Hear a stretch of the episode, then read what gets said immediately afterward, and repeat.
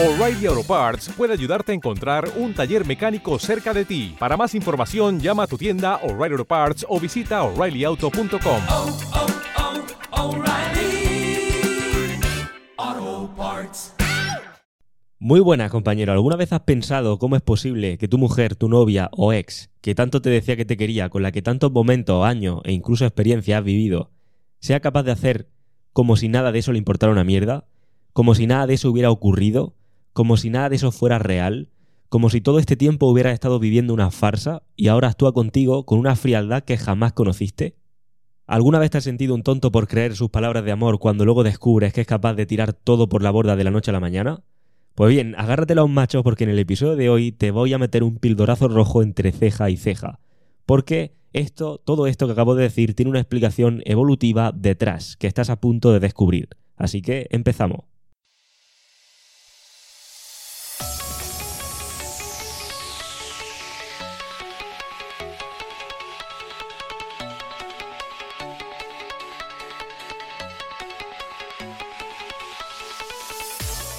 Muy buenas, compañero. Bienvenido a radiohombrealfa.top, tu canal de podcast sobre seducción, dinámicas sociales y red pill más completo de habla hispana.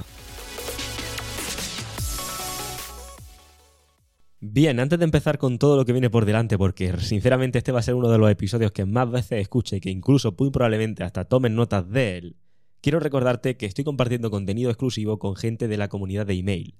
Y, por ejemplo, el otro día recibí un email que decía, joder Dani, hoy te has lucido, menudo correo que has escrito. Son palabras para enmarcar en la pared.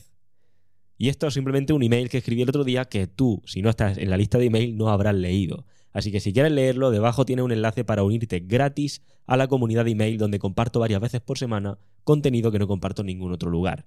Es posible que algunos de vosotros estéis teniendo problemas a la hora de recibir estos correos electrónicos. Si es así, escribidnos. Y si ya lo habéis hecho, estamos trabajando en ello para que todos podáis recibir todos los correos. Dicho esto, debajo tienes enlace para poder unirte a esta comunidad y también debajo te he dejado otro enlace porque he abierto unas poquísimas plazas para trabajar individualmente conmigo durante tres meses en el programa Universidad Red Pill. Debajo tienes la información también de este programa.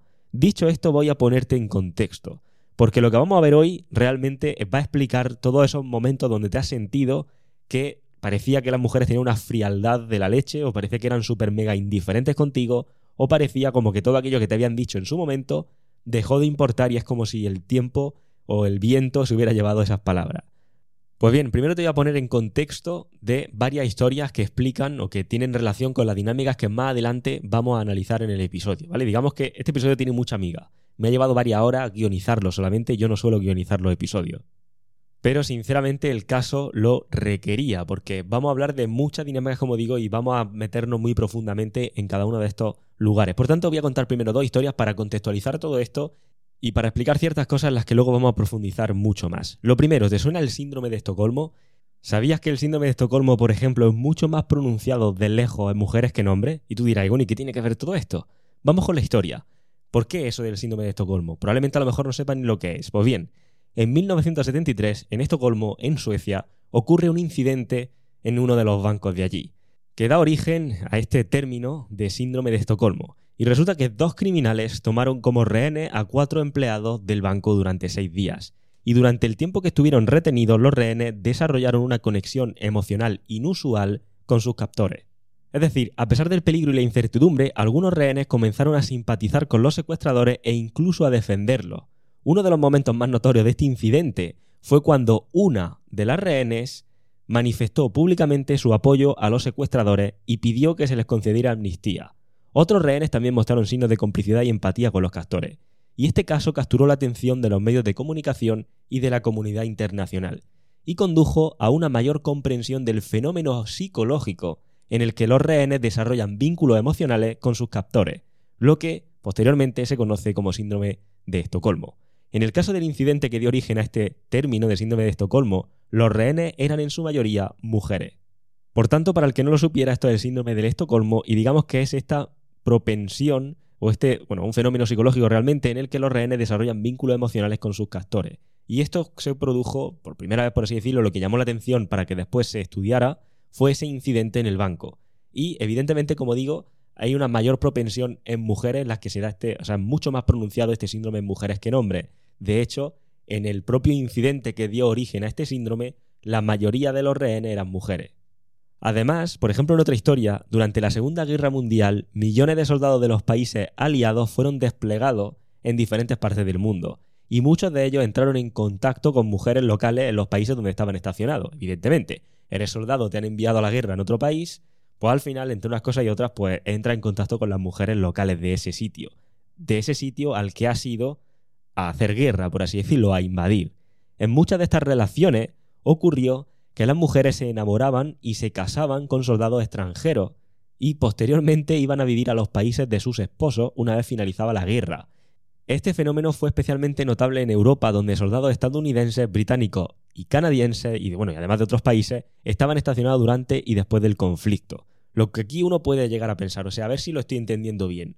Hay unas mujeres que tienen su vida, tienen sus cosas en ese país, vienen a invadir ese país en una guerra y acaban enamorándose de los soldados que han venido en contra de su propio país. Y no solamente eso, sino que se acaban yendo al país de estos soldados a vivir con ellos como maridos que son de ella. Pues sí, efectivamente has entendido bien. Y esto es lo que dio lugar a esa dinámica que probablemente te suene el nombre de novias de guerra o esposas de guerra. Que es esa mayor propensión en las mujeres a acabar sintiendo, si te fijas, está muy relacionado con el síndrome del Estocolmo, ¿no? Acabar sintiendo vínculos emocionales por los captores, por aquellas personas o aquellos, digamos, intrusos de fuera que vienen a invadir el territorio. De hecho, hay otra historia que quería compartir contigo, que esto no es en humano, pero en algunas especies de mamíferos, como por ejemplo los leones, se observa un comportamiento conocido como infanticidio. Bueno, realmente el infanticidio también existe en los humanos, ¿no? Pero se observa el siguiente comportamiento.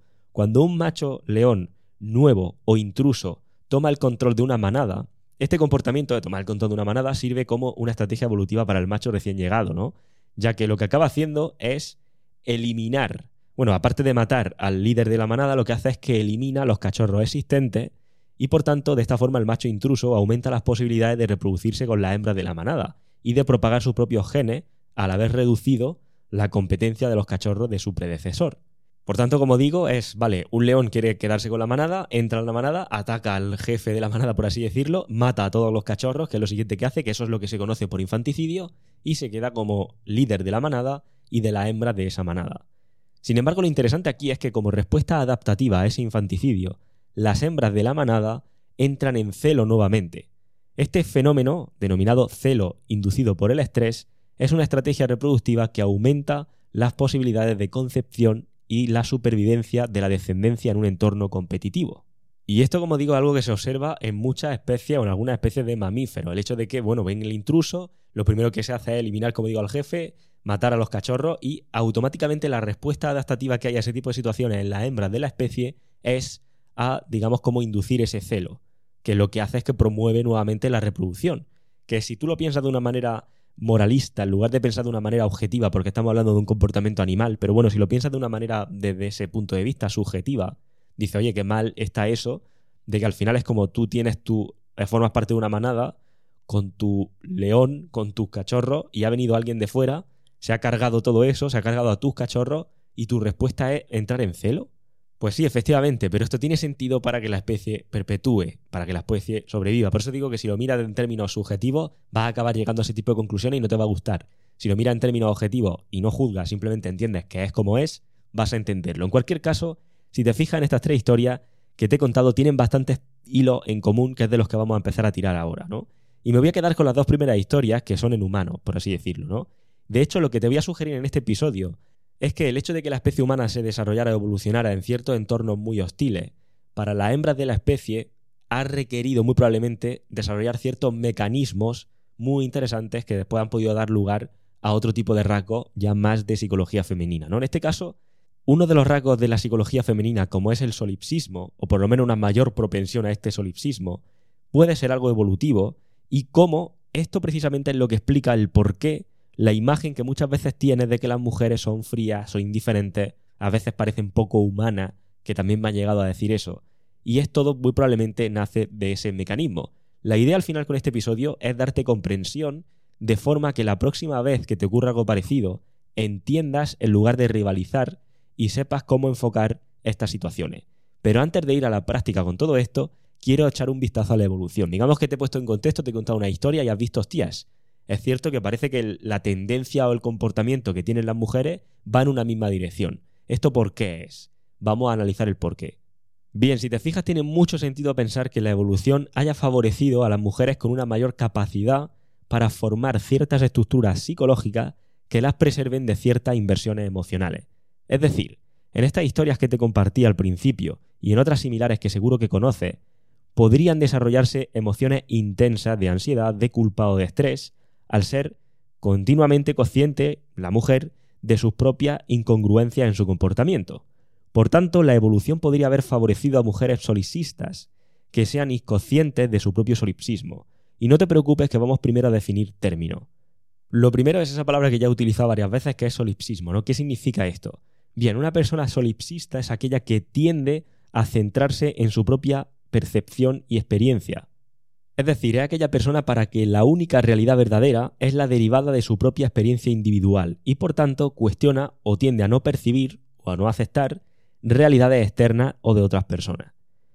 Por ejemplo, ¿te has, pensado, has parado a pensar que muchas veces cuando hay algún debate o se comparte sobre temas de Red Pill y se dice, no, a las mujeres les gustan los chicos malos, siempre sale una chica, o la gran mayoría de las chicas que salen en los comentarios, lo primero que dicen es, pues en mi caso no es así.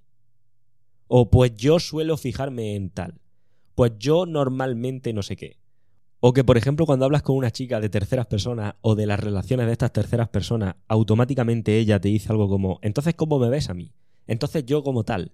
De hecho, hay un meme, por así decirlo, o algo que se repite mucho en la comunidad, que es eso de women most affected. Es decir, bueno, lo he pronunciado en mi inglés español, pero al final lo que quiere decir es que muchas veces muchas noticias, te vas a encontrar con muchas noticias de este tipo, donde el sujeto principal o el protagonista son los hombres, se reformulan de manera que el protagonista pasa a ser las mujeres, como que todo al final depende o todo al final está centrado en ella. Y voy a poner un ejemplo, ¿no? Porque tengo la noticia aquí.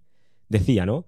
Los hombres en quiebra están dañando muchos matrimonios para la, eh, o muchos, digamos, prospectos de matrimonio para las mujeres americanas. Es decir, por culpa de los hombres que están en quiebra, muchas mujeres que proyectan tener un matrimonio, pues van a tener más dificultades para tenerlo. Entonces, si te fijas, es como el sujeto realmente, o sea, la víctima en esta, este, este, titular son los hombres que están en quiebra. Pero en lugar de pensar, hostia, ¿por qué los hombres están en quiebra? ¿Qué problema tienen? ¿Y cómo se solucionan? Es como, vale, ¿cómo afecta esto a mí, a las mujeres? Entonces, esta, esta digamos, como mayor centralización o mayor focalización en el uno mismo es el solipsismo. Por eso, como digo, cuando tú debates con una mujer sobre X temas, da igual lo que sea, lo primero que va a salir por sus labios es, ya, pero en mi caso, ya, pero yo, igual que cuando tú estás hablando con ella sobre una tercera relación, siempre te va a tratar de poner, vale, ¿y qué hay de mí? ¿Qué pasa conmigo? Eso es por ese solipsismo, por así decirlo. Y de hecho, por eso hoy día vivimos una sociedad mucho más femenina, por eso al final la tendencia es siempre a centralizar todas las noticias que ocurren en cómo es que las mujeres son más afectadas en esto, ¿no? Por esa tendencia al solipsismo. Entonces, bueno, ya hemos definido un término. Hemos dicho al final que evolutivamente tiene sentido que las mujeres desarrollaran ciertos esquemas, ciertas estructuras psicológicas. ¿A qué me refiero con esto, no? Una estructura psicológica podría ser una estructura mental o una forma en la que tu cerebro procesa y organiza la información en tu mente. Por tanto, esta, una estructura psicológica al final influencia la forma en la que nosotros percibimos, interpretamos y respondemos a nuestra realidad. Por poner un ejemplo de esto, me refiero ejemplos de personas que tengan estructuras psicológicas distintas. Todas las personas tenemos estructuras psicológicas distintas, ¿vale? Pero al final sería, ¿vale? Una persona A, por ejemplo, ante una ruptura o una pérdida, su percepción de lo que acaba de ocurrir, la interpretación que esta persona le da y la respuesta que tiene como consecuencia ante dicha información, la puede hacer caer en una depresión. Sin embargo, a lo mejor una persona B, ante una misma ruptura o pérdida, el hecho de que su percepción, la interpretación que tenga sea diferente, puede hacer que la respuesta ante la misma información sea completamente distinta y no sea, por ejemplo, meterse en una depresión y sea, por ejemplo, salir adelante. Pues bien, la diferencia en esto, la diferencia entre la persona A y la persona, la persona B, está justamente en la forma en la que la persona A y B interpretan, perciben y responden esa información. Por tanto, cuando estamos diciendo que las mujeres parece que evolutivamente hayan desarrollado una estructura psicológica que les favorezca este solipsismo, quiere decir que su forma de interpretar, de percibir y de responder a la realidad esté mucho más focalizada en ella misma, en sus propios intereses. O dicho de otra forma, como muchas veces lo hemos hablado aquí, en ese oportunismo derivado de esa estrategia reproductiva femenina que hemos comentado desde el episodio número uno, esa hipergamia.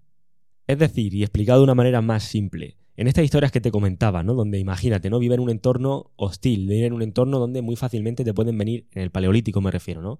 Pueden venir a invadir completamente mi tribu, pueden eliminar eh, toda mi descendencia, pueden hacer todo eso. Entonces, claro, en un entorno como este, eh, el sexo débil, por así decirlo, la persona que no tiene la fuerza bruta ahí, la que no tiene el poder, tiene que desarrollar de alguna manera, o tiene sentido que evolutivamente haya desarrollado de alguna forma mecanismos para defenderse ante ese tipo de situaciones, o por lo menos para poder seguir adelante en ese tipo de situaciones. Por tanto, ahora que ya tenemos los términos más o menos definidos, todo apunta a que tiene mucho sentido esa mayor propensión hacia el solipsismo en las mujeres, evolutivamente hablando, evidentemente, ya que esa mayor focalización en sus propios intereses, que eso es justamente el solipsismo, le habría podido ayudar a afrontar la dura realidad del pasado en el que hemos evolucionado como especie. Por tanto, si te fijas, para poder entender esto es necesario comprender la función y la química en el cerebro femenino, pero evidentemente no nos vamos a meter hasta ahí. Basta con que sepamos que muchos estudios señalan que el cerebro femenino está cableado de una manera diferente al del hombre y está cableado a favor de una respuesta emocional y de una comunicación a un nivel mucho más complejo que en los hombres. Por tanto, como digo, si tenemos en cuenta las duras realidades en las que las mujeres tenían que sobrevivir, o digamos que las mujeres tenían que soportar desde la época paleolítica, tiene mucho sentido pensar que les sirviera desarrollar un mayor sentido de sí mismas, que es justamente el solisismo, que fueran más resilientes respecto de los enormes y brutales cambios en los que se podía esperar verse envuelta. Por, digamos, vivir en aquel tipo de, de época o de aquel tipo de entorno, al final son invasiones, son matanzas, son infanticidios, son capturas, son este tipo de cosas. De hecho, considera, por ejemplo, la inversión emocional que una mujer necesita depositar en la maternidad de un hijo, que al final podría ser llevado o retirado de ella en cualquier momento o podría ser incluso matado en cualquier momento, en estos tiempos que estamos hablando, ¿no? donde había invasiones, guerras, etc. Entonces, la ansiedad, el miedo, la culpa, la inseguridad, todas estas son emociones muy debilitadoras. Sin embargo, es la propia psicología femenina innata en ella la que, lo que hace que las mujeres sean más resistentes a este tipo de estresores o a este tipo de emociones. De hecho, estadísticamente, los hombres tienen mucha más dificultad a la hora de hacer frente a traumas psicológicos que las mujeres. ¿Por qué podría ser esto? Pues a ver, uno podría pensar que el hecho de que, bueno, como el hombre tiene mayor habilidad para de forma racional poder eliminar ese lado emocional, pues eso nos puede hacer mejores de cara a gestionar este tipo de traumas. Pero es que es justo lo contrario. Las mujeres parecen tener una mayor o una mejor habilidad para aceptar sacrificios emocionales y poder pasar página, ya sea ignorándolos o ya sea ocultándolos por completo de su plena conciencia. Por tanto, evidentemente que las mujeres poseyeran mayor capacidad o mayor empatía emocional sin duda sirvió evolutivamente a nuestra especie en el cuidado y la crianza. Sin embargo, esta misma emocionalidad, por así decirlo, podría suponer un lastre para ella, evolutivamente hablando, cuando se dan este tipo de entornos hostiles. Por tanto, por ejemplo, cuando piensa en que el síndrome de Estocolmo es mucho más pronunciado en mujeres, ¿qué sentido tendría? Porque el entorno en el que evolucionamos provocó que tuvieran que desarrollar mecanismos psicológicos para sobrevivir. Y por tanto, las mujeres que eran capaces de hacer esa desconexión emocional cuando las circunstancias lo requerían, y esto es importante y lo voy a repetir, las mujeres que eran capaces de hacer esa desconexión emocional cuando las circunstancias lo requerían, eran justo las que tenían más probabilidades de sobrevivir y vivir para reproducirse y perpetuarse, cuando, por ejemplo, su tribu había sido masacrada por otra tribu o por una fuerza superior. Que de hecho esto es justo la dinámica de la novia de guerra que hemos explicado al principio, que hace que las mujeres tengan una mayor propensión o en mayor medida desarrollen cierta empatía por los invasores por necesidad. Por eso he querido empezar el episodio contando de esas dos historias, como por ejemplo en el síndrome del Estocolmo, qué ocurrió allí, en Estocolmo, qué ocurrió realmente cuando se capturaron a esa empleada del banco y qué ocurrió en la Segunda Guerra Mundial, porque tiene mucho sentido que evolutivamente hayan tenido que desarrollar esos mecanismos para desconectarse emocionalmente de eso cuando las circunstancias lo requieren. De hecho, si te fijas, evolutivamente hablando, los hombres somos el sexo prescindible y las mujeres el sexo preservado o protegido de la especie. Los hombres al final simplemente mueren a favor de un agresor superior. De hecho, tiene todo el sentido del mundo que los hombres emocionalmente seamos más idealistas y más románticos, entre comillas, en este sentido, precisamente para promover ese papel protector que preserve el sexo femenino mientras ellas ejercen su oportunismo y perpetúan la especie. O sea, si lo empiezas a entender desde este punto de vista, como digo, objetivo, tiene mucho sentido que los hombres al final ese idealismo, ese romanticismo mayor pronunciado, y digo romanticismo entre comillas, ¿vale? Porque no sería un término evolutivamente correcto utilizar aquí, pero eso haga que promueva ese papel protector de estoy dispuesto a dar la vida por ella y al mismo tiempo ella promueva ese papel oportunista de cuando las circunstancias lo requieren yo desconecto emocionalmente de esto y me voy, digamos por así decirlo, al sol que más calienta, pero porque en este caso lo necesita la especie. Y a ver, antes de continuar aquí no estoy defendiendo ninguna postura ni nada, estoy simplemente tratando de ser objetivo. Lo que pasa es que, claro, estoy hablando de un término evolutivo. Sí que es cierto que luego en la práctica se puede ver eso de me voy con el sol que más calienta y tú pues puedes al final ejercer algún juicio sobre eso y sentirte mal y rivalizar y pensar que todas son X o lo que sea. Pero al final es como, tío, en los entornos en los que hemos evolucionado, tiene el mayor sentido del mundo que sea esa la forma de actuar de ella y sea esta la forma de actuar de nosotros. Por tanto, toda esa percepción que la mayoría de los hombres hemos sufrido o vivido con mujeres pensando qué fría, qué indiferente de repente es conmigo, cómo puede ser que todo aquello que me dijo no tuviera peso ahora, puede que no sea más que al final este solipsismo innato en ella en juego.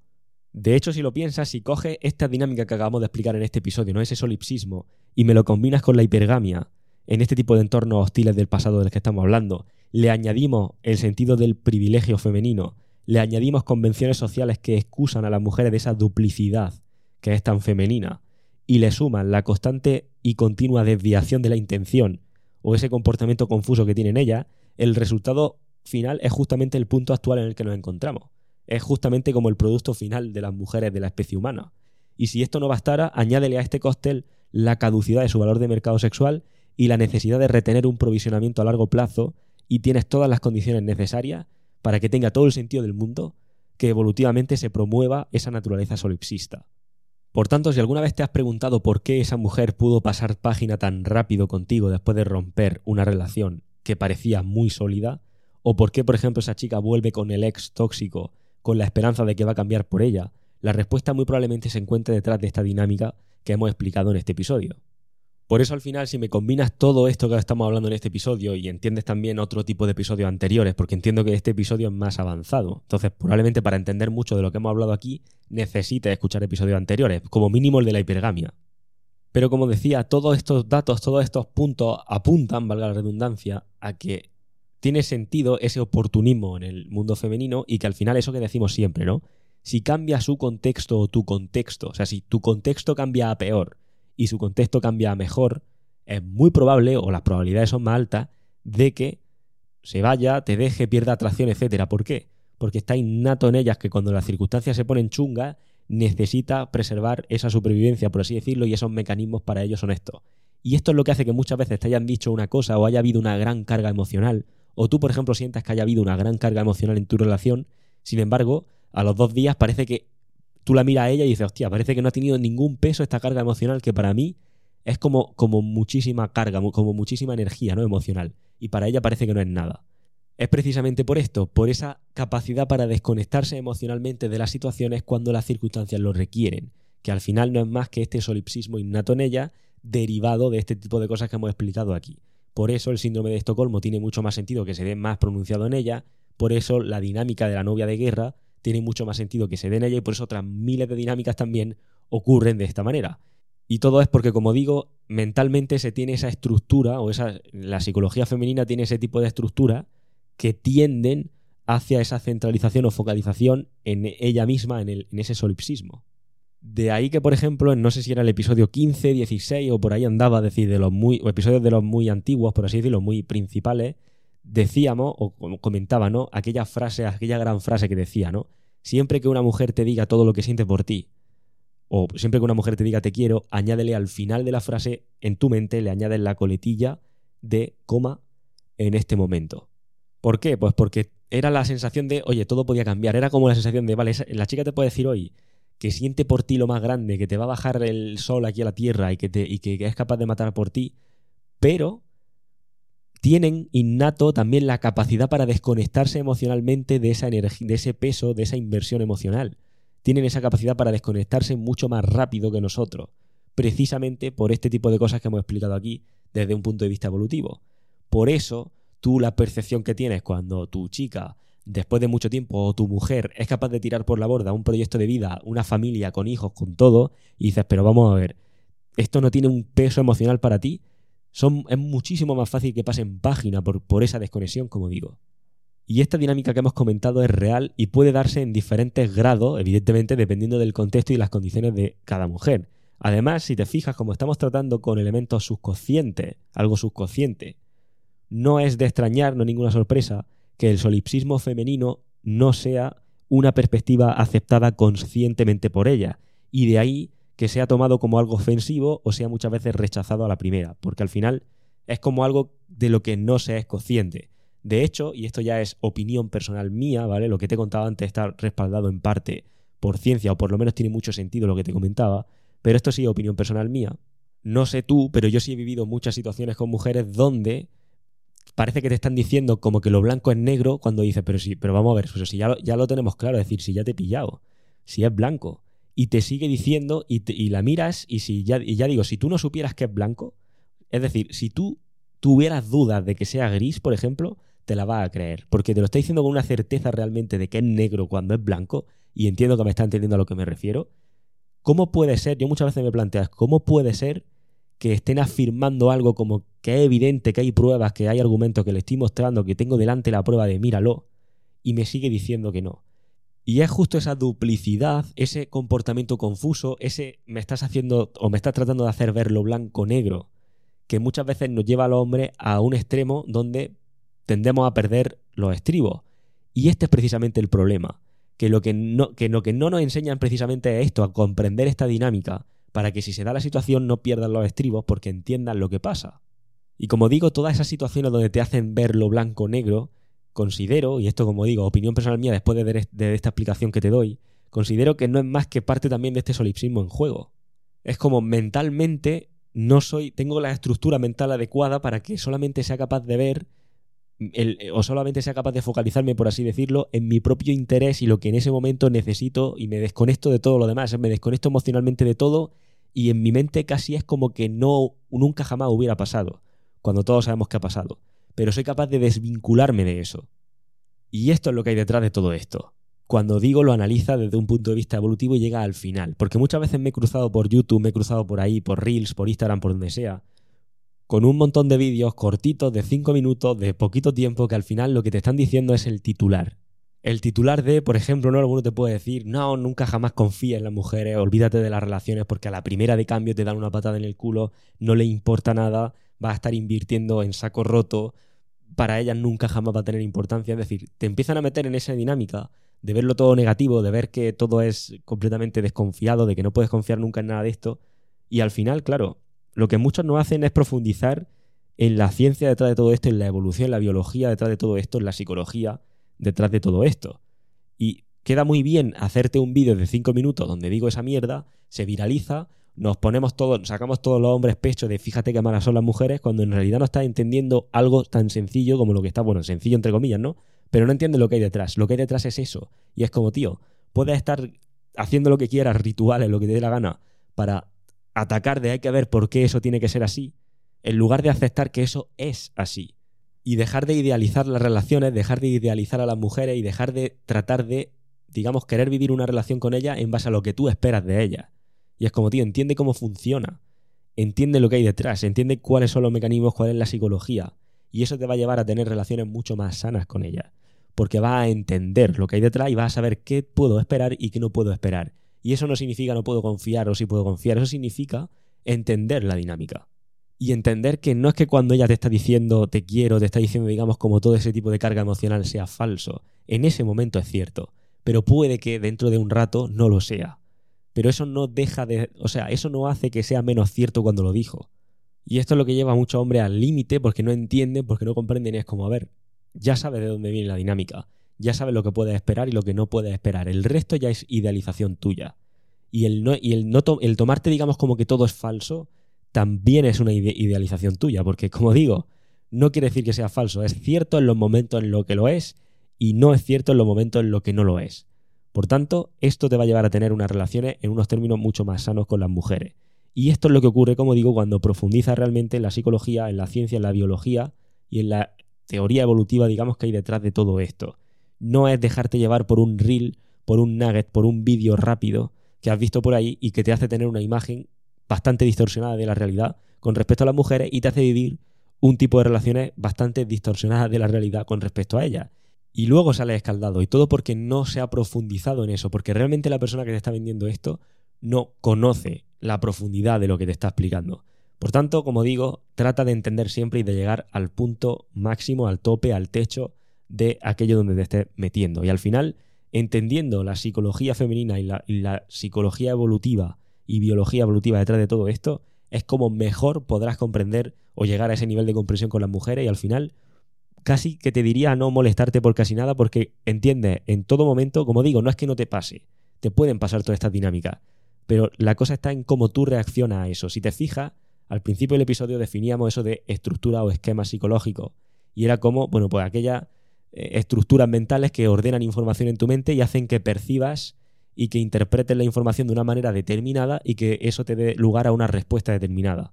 Pues el tú comprender esto forma, o por lo menos lo que yo he vivido en mi experiencia, es que te forma una especie de estructura mental que hace que puedas vivir lo mismo que pueda vivir cualquier persona, evidentemente, pero tu interpretación, percepción, etcétera, de esa información, de esa realidad, hace que tu respuesta sea siempre mucho más calmada, sea siempre desde la comprensión, que no quiere decir que seas tonto, simplemente vas a actuar en base a lo que a ti te interesa, pero no dejándote llevar ni manipular por intereses de tercero o por intereses de personas que te tratan de mantener, por ejemplo, ahí, como puede ser una ex, te trata de mantener siempre en la reserva, incluso cuando está todo perdido.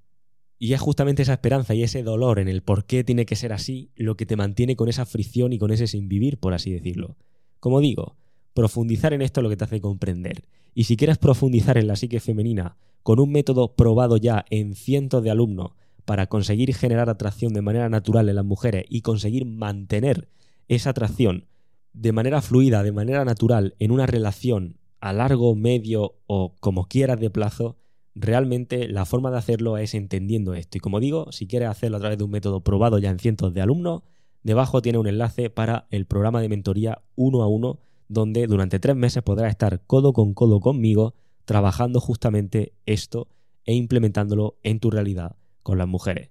Debajo tiene esos dos enlaces. Uno, que es la comunidad de email que te decía al principio, a la que puedes formar parte y recibir ese contenido que estoy compartiendo de manera exclusiva solo con aquellos que estéis suscritos a la lista. Ya digo, alguno a lo mejor puede que ser que tengáis problemas con esto y si es el caso, escríbeme y vemos cómo podemos solucionarlo. Y si ya me has escrito, estamos en ello, porque a veces hay fallos con el email. Y el segundo, el segundo enlace es justamente al programa de mentoría individualizada. Debajo tienes toda la información no nos contactes hasta que no hayas leído toda la información de la página. Un fuerte abrazo, espero que este episodio te haya aportado valor, a mí me ha hecho sudar la gota gorda y nos vemos en el próximo.